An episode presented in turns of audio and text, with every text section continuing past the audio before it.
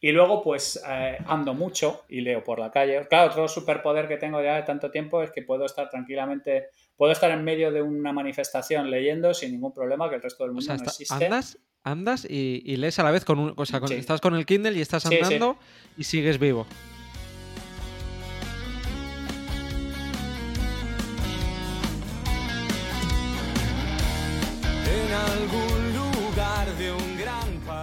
Muy buenas a todo el mundo. Soy Adrián Susudio y esto es Charlando con Libros.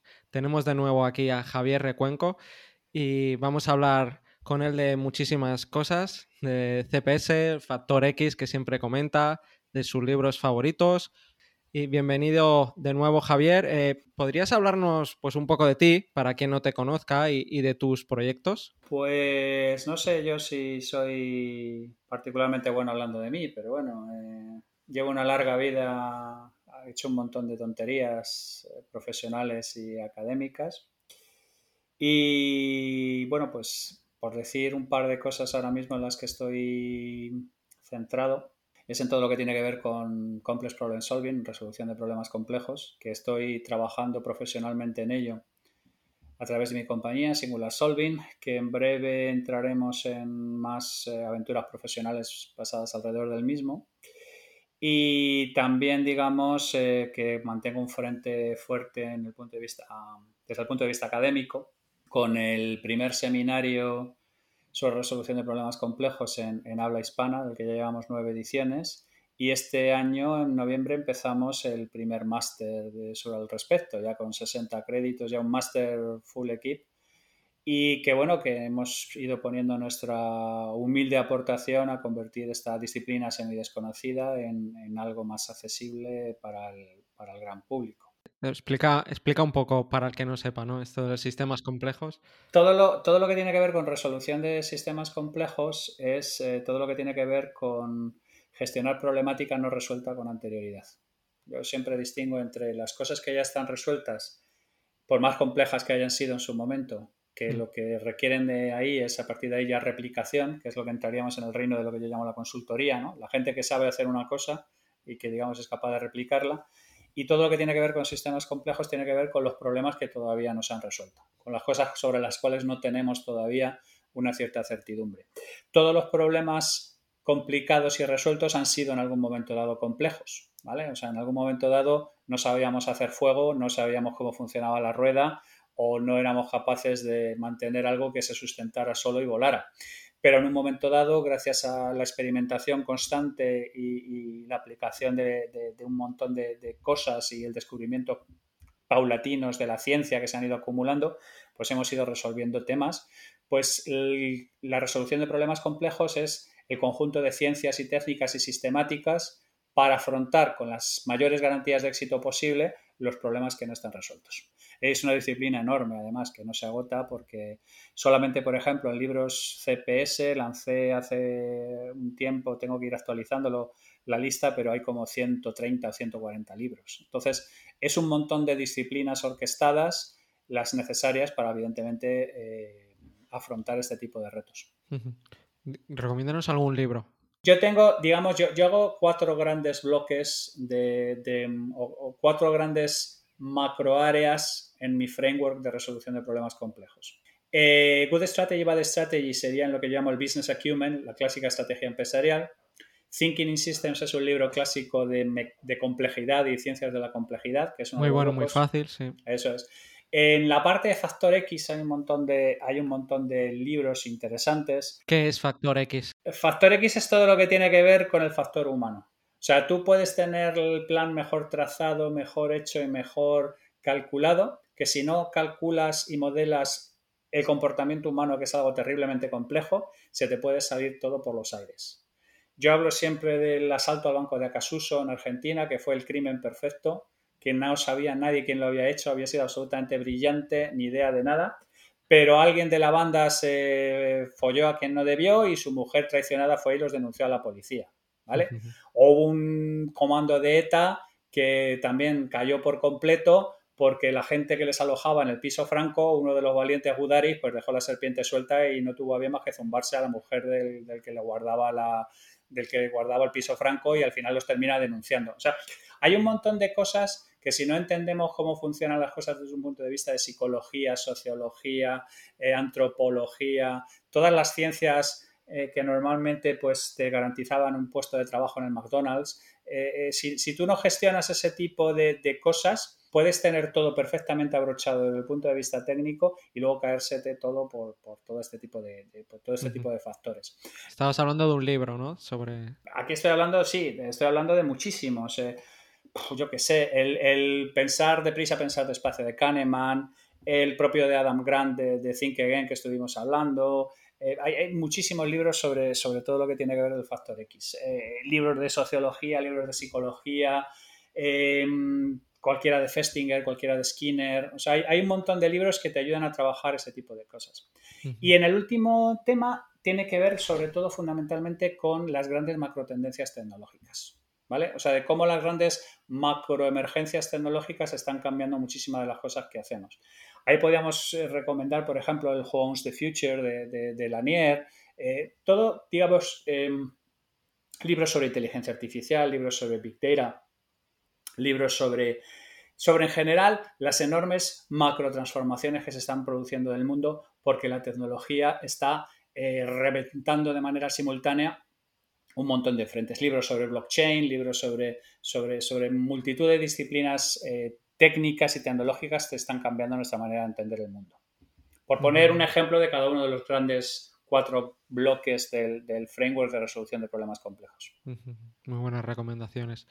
Y siguiendo hablando de proyectos, tienes dos podcasts. Tengo Heavy Mental con David Alayón y, y, y Miki, donde es una, un extraño, el extraño hijo secreto entre el humor, la ciencia y, no se sabe muy bien qué.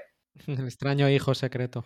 Sí, sí, es una especie de Frankenstein extraño. Claro, o sea, yo no sabría dónde colocarnos. A veces hemos estado muy bien colocados en ciencia, pero es un problema, no es, no es un programa estrictamente de ciencia, hay mucho humor, hay mucha crítica, hay mucho, o sea, es, es un batiburrillo un poco raro, la verdad.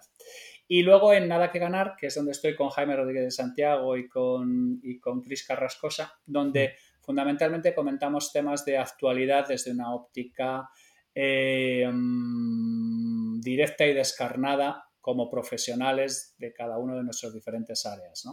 Y son dinámicas distintas, porque en Heavy Mental digamos que de alguna manera soy el gafotas y en nada que ganar soy un poco más el terrorista. Entonces es, es como muy interesante porque me permite entrar y salir en, en diversos papeles eh, a la vez. Pero vamos, sí, el podcast es, es una, un sitio maravilloso porque te permite hacer terapia con un montón de gente y te permite compartir y lanzar tus ideas al, al, aire y recibir a la comunidad, que es una de las cosas más maravillosas que me han pasado en los últimos tiempos, descubrir que hay gente que te escucha al otro lado. Sí, sí, sí, que te escucha profundamente y que se acuerda, ¿no? Sí, sí, sí, sí, ¿Y cómo coordinas todo? Porque es que con tantas cosas que, llevas, que haces? Mal, o sea, lo hago como puedo, sobrevivo. Una familia además. Sí, sí, sí, no, no, llevo, llevando todo mal, llevando todo como puedo, sí, llevando todo a, un poco al... Pero bueno, es que disfruto mucho de todo. O sea, no deja de ser un tópico, pero como me lo paso muy bien en cada cosa que hago y y a mí me parece fascinante el hecho de poder expresar tus ideas al mundo, pues, em, pero vamos, lo llevo mal, ¿eh? Si, si, quieres, si quieres te cuento que lo llevo todo perfectamente ordenado, tengo un segundo cerebro monstruoso, llevo un sistema con Notion, con todo anotado, que va, hago lo que puedo, sobrevivo y ya está. Como la mayoría, ¿no? Día a día, partido a partido. eso es, muy cholo todo, efectivamente. Y aparte de todo esto, pues te metiste en otro follón que es escribir un libro. Bueno, de hecho, ya en 2004 escribiste un libro, ¿no? Correcto. En el 2004 escribí Personalización, que era el primer libro sobre personotecnia, o sea, con todo lo que tiene que ver de creación de mensajes relevantes y con sentido para, emisor y receptor. Eh, totalmente pionero. De hecho, la mayor parte de las cosas que escribí eh, todavía siguen vigentes ahora y es otra de mis especialidades, todo lo que tiene que ver con personotecnia, todo lo que tiene que ver con la aplicación de esas técnicas.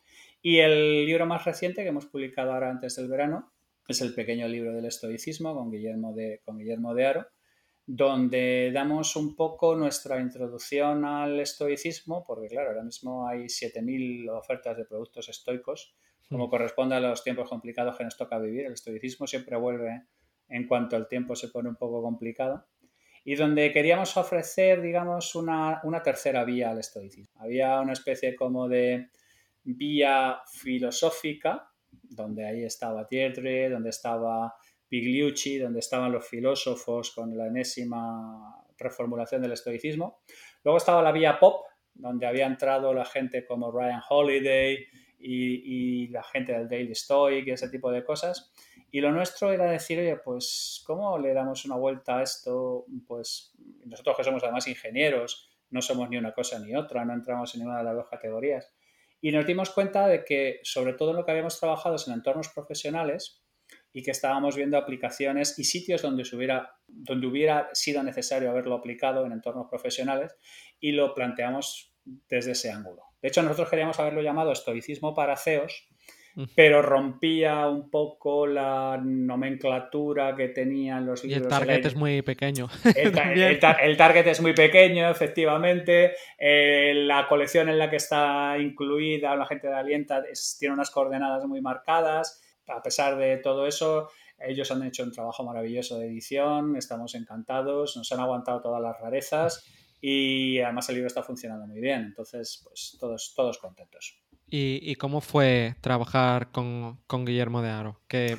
A ver, joder, Guillermo es esa persona que te encuentras y, dices, joder, este es mi hermano, nos han separado desde pequeños y mamá puso uno en adopción y se quedó con el otro. No. Es un tío brillantísimo, le conozco además por todas las mandangas de CPS, él fue uno de los primeros alumnos de los seminarios de CPS y y empezamos a hacer cosas juntos y ya nos hemos convertido en pareja de hecho, ¿no? Como, como Ortega y Gasset y, cosas por el estilo. O sea... No fue difícil, nos entendisteis bien, porque es que escribir un libro entre dos me parece más difícil. ¿eh? Que... Nos entendemos fenomenal. Él además tiene muchísima experiencia editorial también, ha publicado un montón de libros, tiene una escritura fácil. Tenemos una escritura muy parecida que, que, y tenemos un entendimiento de cómo debe ser escribir, ¿no? aquello de de no confundir el rigor con el rigor mortis y, digamos, mantener entretenida a la gente al mismo tiempo que eres didáctico, profundo y riguroso. Ha sido una colaboración de lo más, de lo más natural. Además, para tener en cuenta que es un tema que en principio no es eh, el forte de ninguno de los dos, ni históricamente nos hemos posicionado como esto. Él, además es, es eh, ingeniero de telecomunicaciones y doctor en economía y un montón de cosas. Él tiene mucha presencia académica, pero nunca se ha posicionado, nunca se posicionó aquí. Entonces, nos, yo no sé cómo es cuando la gente trabaja a dos manos. Normalmente se nota mucho el desequilibrio de quién ha escrito qué y cómo ha escrito qué, pero nosotros, por las razones que sea, hemos encontrado un punto medio fantástico y además es que nos gusta cómo escribe el otro, que es otra cosa también bastante complicada. ¿Y, cómo te organizaste para, escribir tus ratos libres? ¿Tenías algún momento que decías, este tengo que escribir sí o sí? ¿O teníais un deadline, una fecha? Básicamente funcionamos a golpe de deadline. Guillermo y yo compartimos una procrastinación. Bueno, claro, es que no se puede llamar procrastinación a lo que hacemos, porque estamos liados en 5.000 cosas. Pero digamos que no somos de esta persona que nos levantamos a las 5 de la mañana, hacemos una hora de yoga, luego nos ponemos a escribir y tenemos ese tipo de, horario de gente que a mí me parece absolutamente sobrehumano.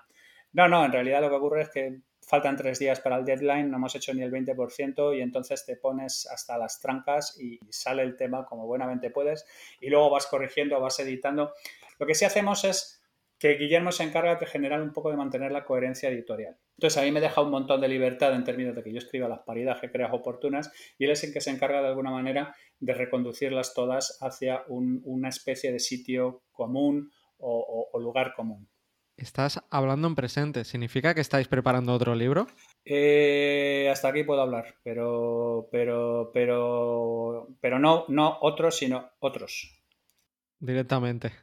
Ya, no uno, sino más de uno. Sí, porque cuando ya tienes em, problemas mentales, pues ya vamos con todo y, No, no, es que teníamos un montón de cosas, eh, digamos, acumuladas ahí sobre los que nos interesaba hablar y estamos viendo a ver cómo lo podemos hacer para, para planificarlas en el tiempo a una serie de años vista, que es un ejercicio un poco gratuito, pero digamos que de alguna manera tenemos claro sobre una serie de cosas sobre las que queremos escribir. Y lo que hablabas antes de con Alienta, con, Roger, ¿no? Y, con su equipo, ¿por qué publicaste con ellos eh, en vez de autopublicar como últimamente está como de moda? Te pregunto por curiosidad, por saber. Yo creo que las dos formas tienen cosas buenas y malas, pero quiero saber tus razones en concreto. Bueno, pues vamos a ver. Es que esto tiene una historia larga. El, primer punto es que nosotros vamos a ver a Rouget por indicación de Guillermo, porque le conocía, porque le ha editado ya alguna cosa. Y nuestra idea era hablarle de un libro de CPS, porque teníamos en la idea de que no había libros específicos sobre la disciplina y que podíamos empezar a trabajar y tal. Y fuimos allí, le contamos la idea a Rouget y Rouget nos dijo que le parecía interesante, pero que no le terminaba de encajar en, exactamente el, tipo de libro que tenía. Dice, sin embargo, lo que estoy buscando es alguien para un libro sobre estoicismo. Y en cualquier sitio normal, pues ahí se habría terminado la conversación, ¿no? Pues vale, Ruye, no te preocupes, si nosotros pensamos en cualquier cosa, te lo hacemos saber y tal. Pero claro, el asunto fue que Claro, yo me había leído 40 libros de estoicismo, te puedes imaginar, o sea, era un tema sobre el que estaba súper volcado a título personal. Y hombre, claro, dice, pero es que hemos estado, estado leyendo esto, he estado leyendo aquello, he estado leyendo lo de más allá y tal. Como dice Guillermo, le di hasta los ISBNs y en un momento dado nos miramos Guillermo y yo y de esas miradas, sabes que en un momento dado alguien dice, estos van a hacer alguna estupidez y efectivamente. Dice, oye, Ruye, ¿qué tal si te lo escribimos nosotros? Y long story short, ese fue, el, ese fue el asunto, porque mandamos una propuesta, le pareció bien y nos pusimos a ello. O sea, es, es así de poco... Yo, yo, siempre digo que las grandes cosas de la historia muchas veces los mueve la suerte pura y dura, y este fue uno de esos casos.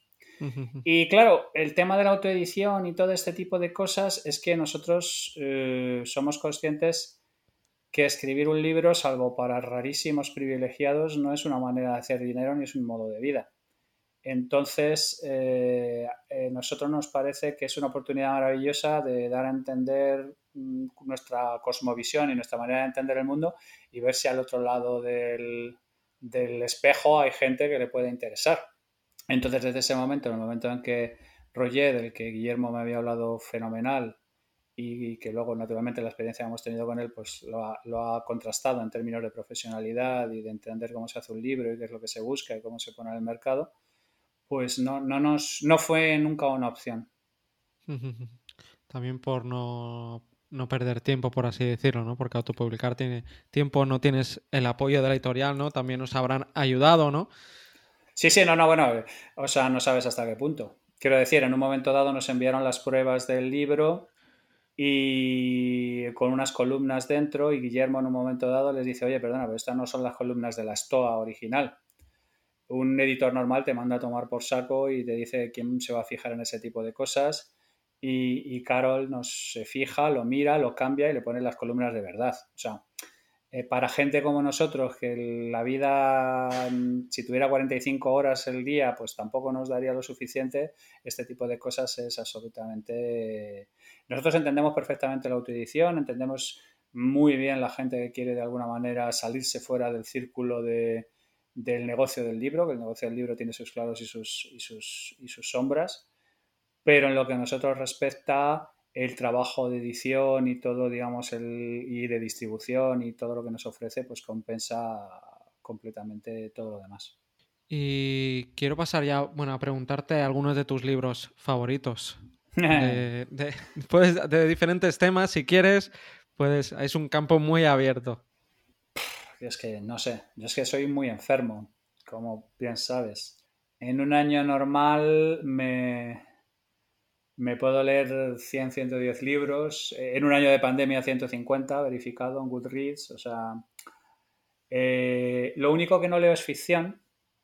Es una especie como de. No porque considere que de la ficción no se puede sacar nada, sino por una especie de autolimitador mío de decir, bueno, pues a todo no le podemos tirar y generalmente solo leo ensayo y me permito muchas florituras con los cómics porque considero que el cómic es una forma de literatura completamente infraponderada y que cuando es bueno es, está a la altura de, de, los, de lo mejor.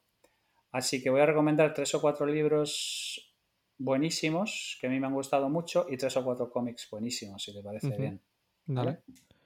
Yo recomiendo siempre Good Strategy, Bad Strategy, Richard Rummel, ha sacado uno nuevo, se llama The Crux, que no lo estoy leyendo, que es muy bueno, pero el primero en su momento me voló completamente la cabeza. Recomiendo mucho The Undoing Project, que es un libro que a mí me, me colocó además a Kahneman en, su sitio y la relación especial con Versky. Michael Lewis es muy buen escritor y, es un libro que disfruté muchísimo. Deshaciendo errores. Exactamente, sí. Disculpa porque generalmente los leo en versión original y no sé cómo los han, no sé cómo los han traducido al, español. Luego me gustó mucho el libro de Scott Adams, este de, mm, no sé cómo lo habrán traducido, pero era algo así como cómo cometer errores constantemente y aún así triunfar. Sí. ¿Vale?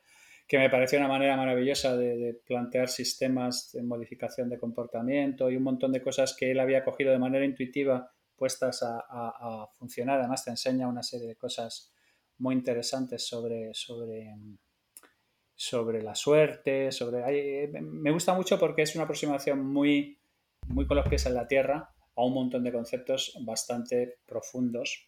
Y por poner un libro que me gustó mucho, me gustó mucho Red, la autobiografía de Sammy Hagar, el cantante de los Van Halen que lo tengo también en los libros CPS. Veréis que los libros CPS contienen un montón de cosas que aparentemente no entiendes por qué demonios están ahí, porque no pero tratan de un aspecto concreto del framework completo de todo lo que estoy, de todo lo que estoy planteando. Y es maravilloso porque aparte de la parte de mm, sexo, droga y, depravación que esperas de cualquier autobiografía de un rockero en los tiempos en los que todavía había rockstars, este tipo es un multimillonario por sus negocios, no por la parte de rock. O sea, quiero decir, él luego aparte es un hombre de negocios, es un tío con la cabeza en su sitio y te das cuenta de, cómo una persona que es funcional en varios entornos, ¿vale? Puede ser un rockero salvaje por la mañana y un gran hombre de negocios por, la tarde o viceversa. Entonces a mí me pareció una, biografía súper, súper interesante. Y cuatro cómics, por ejemplo, dos clásicos eh, como son Watchmen y como son From Hell, los dos de Alan Moore, los dos de una factura técnica completamente distinto, pero yo creo que Alan Moore es un tío que ha reformulado por completo el concepto de novela gráfica. Uno reciente que me encantó, que es Érase una vez en Francia, de Luri, y que habla de, de una historia maravillosa, está súper bien dibujado y súper bien narrado, es absolutamente glorioso. Y otro cómic fundamental es, eh, es, es, Mouse, de Spiegelman. Y de hecho de Mouse me ha gustado mucho más que Mouse. Me gustó otro tomo que salió después que se llama MetaMouse, que te permitía meterte en la cabeza de Spiegelman y cómo estaba y cómo eran las relaciones suyas personales cuando hizo todo eso y el contexto. Y me parece, me parece pues otro ejemplo de lo que estoy diciendo, de, cómics que trascienden con mucho las limitaciones básicas de la forma en la que están presentadas. Mm. No es ficción, pero en verdad sí que es ficción. en formato de cómic no te puedes resistir. Eso no, no, no puedo, no puedo. No Por algún lado acaba viniendo la ficción. Ya sea sí, sí. Novelas, no, no, y, de hecho no tengo ningún tipo de... De hecho, por ejemplo, uno de mis grandes problemas es no leer ciencia ficción. Eh, yo hablo con Paco Jariego, lo hablo con mis amigos futuristas. La ciencia ficción es absolutamente crítica. Si Libros como La Fundación. Eso es, eso es. Si, si, quieres de alguna manera proyectarte hacia el futuro, que es lo que hago yo profesionalmente muchas veces, la ciencia ficción y la ideación y la generación de futuros son cosas que se han tratado de manera sistemática en la ciencia ficción. Sí, metaverso, Ready Player One. Por, supuesto, por supuesto, por supuesto, por supuesto. Y, además es que hay un montón de cosas y de conceptos que son ya heredados de Philip K. Dick, eh, hay un montón de cosas que vienen ya de ahí. Entonces es más una autoimposición que además no sé dónde hunde psicológicamente las raíces, me tendría que autoanalizar y no es mi especialidad, pero que básicamente es una eh, limitación completamente arbitraria. Luego he leído que gente como Sabina, por ejemplo, en su biografía dice que no lee ficción por lo mismo, porque cree que ya se ha leído toda la ficción que se podía leer y que a partir de ahí ya son reciclajes de las mismas ideas y tal, pero yo no tengo un proceso tan... Mm, bueno, sesgo de coste hundido puede ser. Tomaste la decisión una vez y has seguido con esa decisión. Te ha ido bien y ya está, tampoco. Es probable que sea tan simple como eso. ¿Y algún libro que nos recomiendes? Ostras, qué bueno. Qué buenísimo. Vía negativa. Pues me parece una pregunta buenísima. Me parece una pregunta buenísima. Pero voy a dar una respuesta general. El libro que no te apetece leer. O sea, yo siempre he dicho que la lectura que no es aproximada desde una aproximación, o sea, que no, que no, que no, no te acercas a ella desde una aproximación no ya hedonista, pero sí por lo menos de disfrute y de placer, es algo de lo que no vas a sacar ningún tipo de provecho. Totalmente. ¿Y no hay ningún libro a ti que no te haya gustado en concreto o que hayas dejado medias que hayas dicho? No, no, no porque, no porque yo ya sabes que tengo una teoría que es a todo el mundo le puedes comprar parte del pescado, a mucha gente le puedes comprar la mayoría parte del pescado y a mucha gente la mayoría del pescado no le va a tomar por saco. Pero hay, hay, siempre hay cosas sobre las que puedes trabajar. Por ejemplo, los libros de Piketty me encuentro muchas veces leyéndolos y diciendo, pero ¿qué dices? Pero tres páginas más adelante me encuentro un pensamiento reflexivo sobre el que tiene sentido. ¿Sabes? Es, es una especie de duchas. Leer a Piketty, leer a Masukato, leer, digamos, en general a todos los utopistas de, progresistas de izquierda sobre temas que tienen que ver con economía. Eh, generalmente es como tener duchas escocesas, ¿sabes? Estoy todo el rato entre qué idea y qué concepto más interesante o por Dios que se ha fumado este hombre o esta mujer. Pero, pero no, no, me hacen decir, oye, esto ha sido una pérdida absoluta de tiempo. Por ejemplo, Escotado me gusta mucho más. Me gusta mucho más oírle que leerle. O sea, los, los, enemigos del comercio me gusta, pero me gusta mucho más cuando él explica a los enemigos del comercio. O el último libro que escribió este de mi vida privada tiene pasajes buenísimos y tiene pasajes que pretenden ser líricos y lo que son son ridículos. Me pasa algo parecido con Sabino Méndez el, guitarrista de Loquillo, que luego se hizo filólogo, escribió varios libros y tal. Tiene un libro que es, eso exactamente, se llama Correr Rocker, que cuando cuenta cosas tal y como ocurrieron, sin ningún tipo de lirismo, es fascinante, pero cuando intenta demostrar que ha leído a Garcilaso y a Pemán, eh, mm, es, jodidamente insufrible, ¿vale? Porque, porque tiene un empacho de, filología no, no, no procesada y entonces la escritura se vuelve pirotécnica y claro, nos hemos puesto ciegos a Garcilaso y Baltasar Graciano y lo tenemos que demostrar cada 10 segundos. ¿Y algún libro sobre estoicismo? ¿Podrías recomendar aparte del tuyo? No, no, claro, aparte, aparte del mío. Eh, los, eh, el, de Pigliucci, de... Bueno, Pigliucci tiene varios sobre estoicismo. Ese, por ejemplo, de 100 ideas sobre los estoicos está muy bien. Ryan Holiday. El obstáculo es el camino, el ego es el enemigo. Eso es, eso es, eso es, eso es. Porque además el tío controla ahí el este y ha estado dando vueltas sobre el asunto. Yo diría Pigliucci para, para la parte más hard, Ryan Holiday para la parte más soft y nosotros como una especie de introducción en términos de tercera vía. Entonces, ¿estoy recomendando mi libro? Sí, por supuesto. Si tienes una mesa coja o cualquier cosa, es el libro ideal para, para, sujetar. El escritor que no recomiende su libro es falsa humildad, ¿no? También. no, no, a ver, no, nosotros somos conscientes que no es un libro de breakthrough. A mí hay uno que me gusta mucho, es el de Marcos Vázquez, Invicto. Para mí es mi favorito de los modernos, Ahí junto a lo mm. mejor Ryan Holiday, sus libros también me gustan, pero como si tuviera que elegir un solo libro de los actuales. Marcos, Marcos Vázquez además me contactó para hacer un par de cosas que teníamos que hacer en noviembre y tal, pero reconozco que su, su, su, aportación no me... Bueno, es que ahí debe haber como 100 libros de, estoicismo. Y yo normalmente suelo tender, ese es otro sesgo que tengo yo, tampoco sé por qué, a leer libros em, ingleses o libros en inglés o libros, digamos, de alguna manera extranjeros y, si Marcos ha escrito algo potente y tú me lo recomiendas, pues tendré que echarlo en vista. Sí, bueno, su libro de Invicto. Tú lo sabrás todo. A ver, eh, has escrito un libro sobre estoicismo, o sea que no habrá nada nuevo, pero sí que es un libro muy bueno y todo el mundo que lo lee le, gusta mucho y es mesilla de noche. Le echaré un, le echaré un vistazo. Bueno, Claro, luego, luego están los clásicos, o sea, quiero decir, irte a las fuentes, vete a Marco Aurelio, vete a las meditaciones, vete a Pícteto, vete a Séneca, vete a... Eh, quiero decir, es que al final del día son las fuentes de todo lo que estamos escribiendo con posterioridad. Sobre de tu libro, pues haremos un sorteo que ya estaros atentos en, Twitter próximamente, ya, ya, veréis.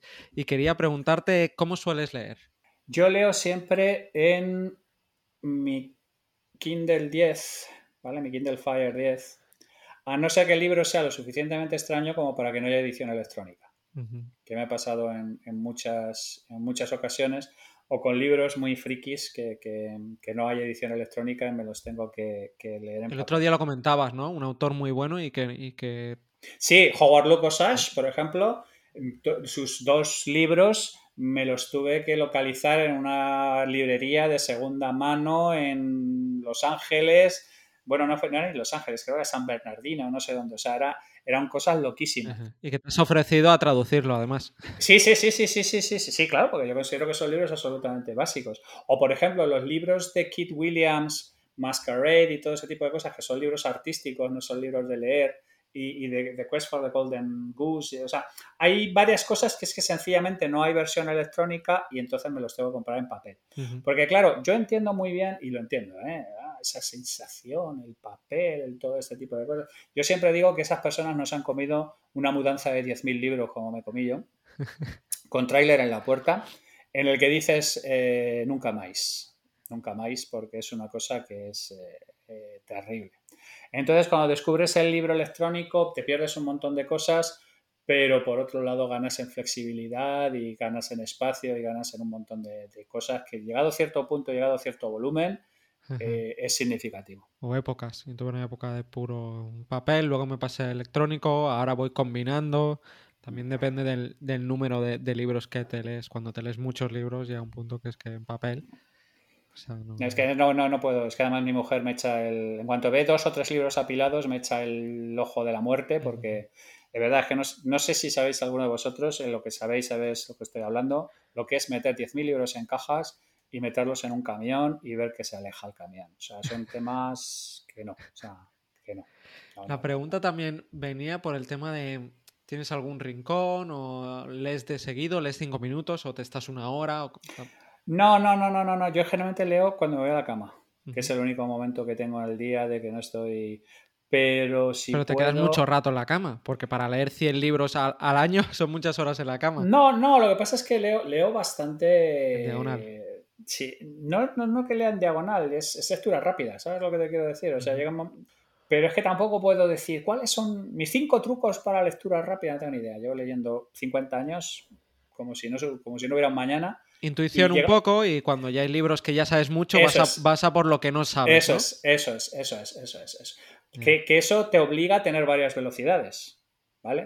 Yo siempre digo que hay una velocidad de lectura rápida, lo que yo llamo la velocidad paja, que es cuando empiezas a detectar que el, que el, escritor ha empezado a repetirse o es que tenía que entregar un manuscrito con 200 páginas y ya no sabía cómo rellenar y empieza a, a, a gorgorear. Y luego hay una velocidad que es 0,5, que es cuando han presentado una idea particularmente complicada y tú te das cuenta de que si no frenas y reflexionas sobre ella, no se te va a quedar. Entonces lo que estoy es constantemente cambiando de, velocidad a la hora de leer. Y otra cosa que hago es llevar siempre 30 libros al retortero. Porque cuando voy a leer, y eso conecta con la respuesta que he dado antes, necesito que me apetezca leer lo que voy a leer. Entonces, digamos que hay menos barrera de entrada y cuando no estoy realmente esto, cuando estoy muy cansado, me apetece un libro más liviano sobre temas a lo mejor más, más pop o, mm, más... Un cómic. Mm. Un cómic o algo por el estilo, que cuando estoy preparado tengo dos horas por delante porque es esto, veo que no tengo sueño y entonces es cuando me voy a por un libro hardcore o me voy... Pero están todos al mismo tiempo, ¿vale? Sí, hago igual, sí. Están todos al mismo tiempo porque yo no soy de estas personas que cogen un libro y hasta que no se machaca ese libro no pasa al siguiente. No, porque te puedes estar tres meses con un solo libro. si, si, por ejemplo, te coinciden diez días seguidos en los que no estás en el mood para leerte lo que, lo que estás, pues es que ese libro se te queda ahí parado y, no, no, yo por ejemplo, si no leo no duermo. O sea, no, yo, aunque sean, si cuando estoy reventado que quiero morirme, necesito cinco segundos de leer para irme, pero yo mentalmente si no leo no soy capaz de dormir. Abrirlo y cerrarlo, sí. Eso es, abrirlo y cerrarlo. Y luego pues eh, ando mucho y leo por la calle. Claro, otro superpoder que tengo ya de tanto tiempo es que puedo estar tranquilamente, puedo estar en medio de una manifestación leyendo sin ningún problema que el resto del mundo no existe. Andas, andas y, lees a la vez con un, o sea, estás con el Kindle y estás andando y, sigues vivo. Sin ningún problema. Además tengo ya rápidamente un par de procesos en de fondo, que son los que se encargan de esquivar a la gente, de vigilar qué es lo que está ocurriendo, cómo se está pasando, los pasos de cebra, los semáforos, las cosas por el estilo, pero son ya heurísticos que tengo ya almacenados que se encargan de hacer el trabajo sucio y yo estoy al, al turrón. Ya, bueno, también eh, eres súper dotado y, lees muchos ensayos. Bueno, pues mira, me alegro de haberte hecho esta pregunta porque dices, ¿cómo sueles leer? Me parece una pregunta que no. Y al final, mira, cisne negro, acabas descubriendo oh, pues este tipo de respuestas. Y te quiero preguntar ahora por editoriales favoritas para ir acabando. Deusto me gusta mucho, naturalmente la que nos publica a nosotros, Alienta. Nola, que es una editorial pequeñita con libros súper cuidados. Eh, libros frikis, me gusta mucho Dolmen o me gusta mucho Héroes de Papel.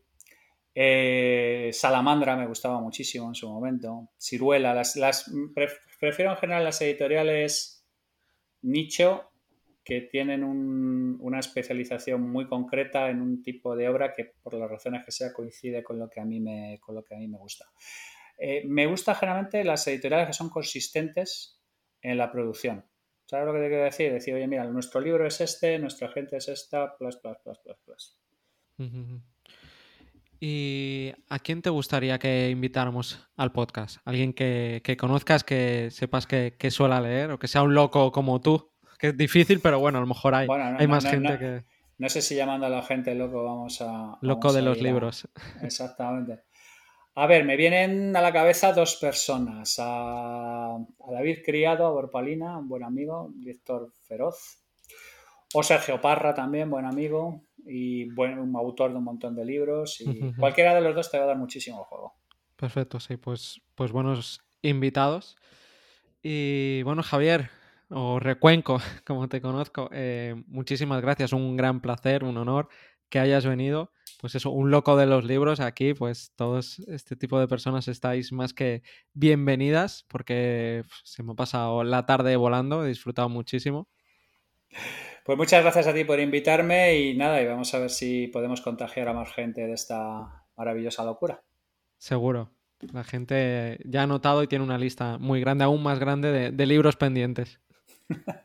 Esa es la idea. Venga, hasta la próxima. Gracias por todo, un abrazo.